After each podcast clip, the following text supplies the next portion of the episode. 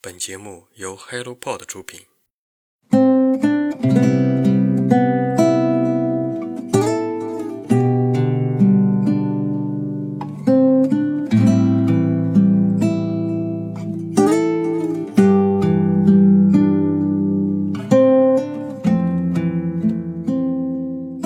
大家好，我是香菇。这个月我们迎来本年的最后一个月，而且这个月的天气比上个月更冷了，大家要注意保暖。今天和大家共同分享一本有趣的书，叫做《一四九三：从哥伦布大航海到全球化时代》。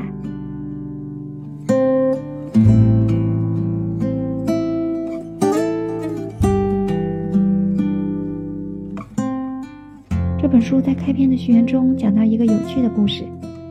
作者带着八岁的儿子去参观当地的农作物培育温室，出于对番茄的兴趣，作者购买了番茄的种子带回自家的花园栽种，并在无意中发现，番茄的祖先原来不是来自墨西哥，而是来自南美洲安第斯山脉一带。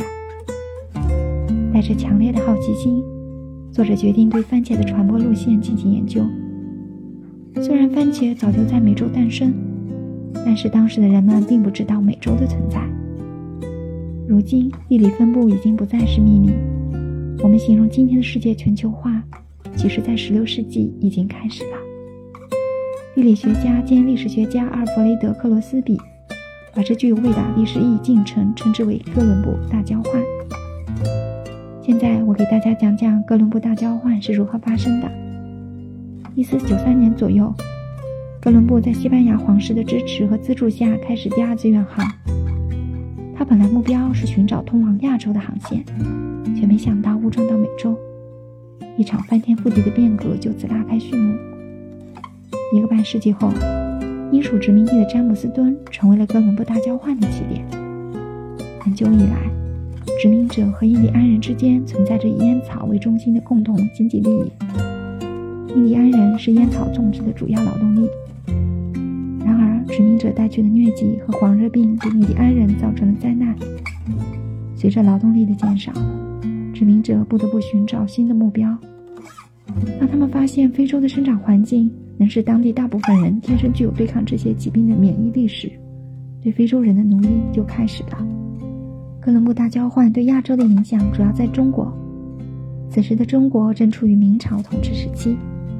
自郑和下西洋打开了中国的远航大门后，不断有西班牙大帆船队载着从墨西哥开采的白银，在菲律宾的马尼拉港口和中国商人的丝绸、陶瓷进行交易。与此同时，美洲的甘薯和玉米也传入中国，并得到广泛栽培。从明朝后期开始，大量白银引起的通货膨胀，加上过度种植甘薯和玉米，造成严重水土流失。最终导致饥荒和动乱频频发生。可以说，哥伦布大交换在中国走向衰弱的过程中起到了推波助澜的作用。哥伦布大交换对欧洲产生了哪些重要影响呢？爱尔兰历史上著名的大饥荒就是由哥伦布大交换引起的。当时的殖民者并不知道，从美洲采集的鸟粪石上携带了农作物的致病菌，单一品种马铃薯无法抵抗这种由致病菌造成的疾病。对马铃薯的严重依赖，几乎摧毁了爱尔兰一半的粮食供给。大饥荒的结果非常可怕，其造成的影响直到今天依旧存在。爱尔兰或许是世界上唯一一个国土面积没有改变，人口却比一百五十年前更少的国家。美洲也出现了同样的情况，特别是在美国，马铃薯叶的天敌甲虫在失控的边缘，直到人们发明了杀虫剂。才抑制住甲虫的疯狂。在哥伦布大交换之前，橡胶树从未离开过亚马逊丛林。如今，橡胶树已走遍世界，甚至成为了亚洲生态系统的组成部分。由哥伦布大交换带来的奴隶制，确实让非洲人陷入到巨大的不幸和苦难之中。然而，他们从未放弃过斗争。在美洲，至今还分布着不同规模的陶奴社区。他们以险峻的山地和复杂的森林作为掩护，世世代代过着隐居生活。罗莎里奥夫人就是陶奴社区中的一员。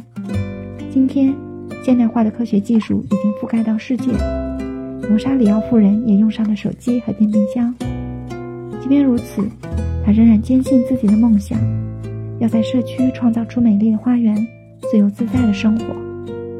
最后还想告诉大家的是，在多米尼加共和国的首都圣多明戈，至今矗立着一座纪念哥伦布的灯塔。对于那些遭受创伤的美洲人来说，哥伦布并不是一个值得纪念的名字。历史界对哥伦布的评价也褒贬不一，但是不可否认的是，正是因为哥伦布这位新世界的发现者的一次不经意探索，才将散落的世界版图重新组合，形成了我们现在的家园。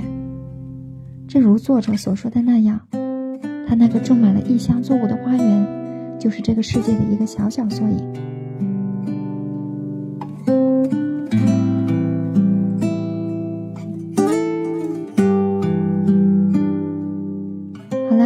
今天的新书介绍就到这里了，欢迎大家继续收听本档播客的其他节目，谢谢大家的支持，我们下期见。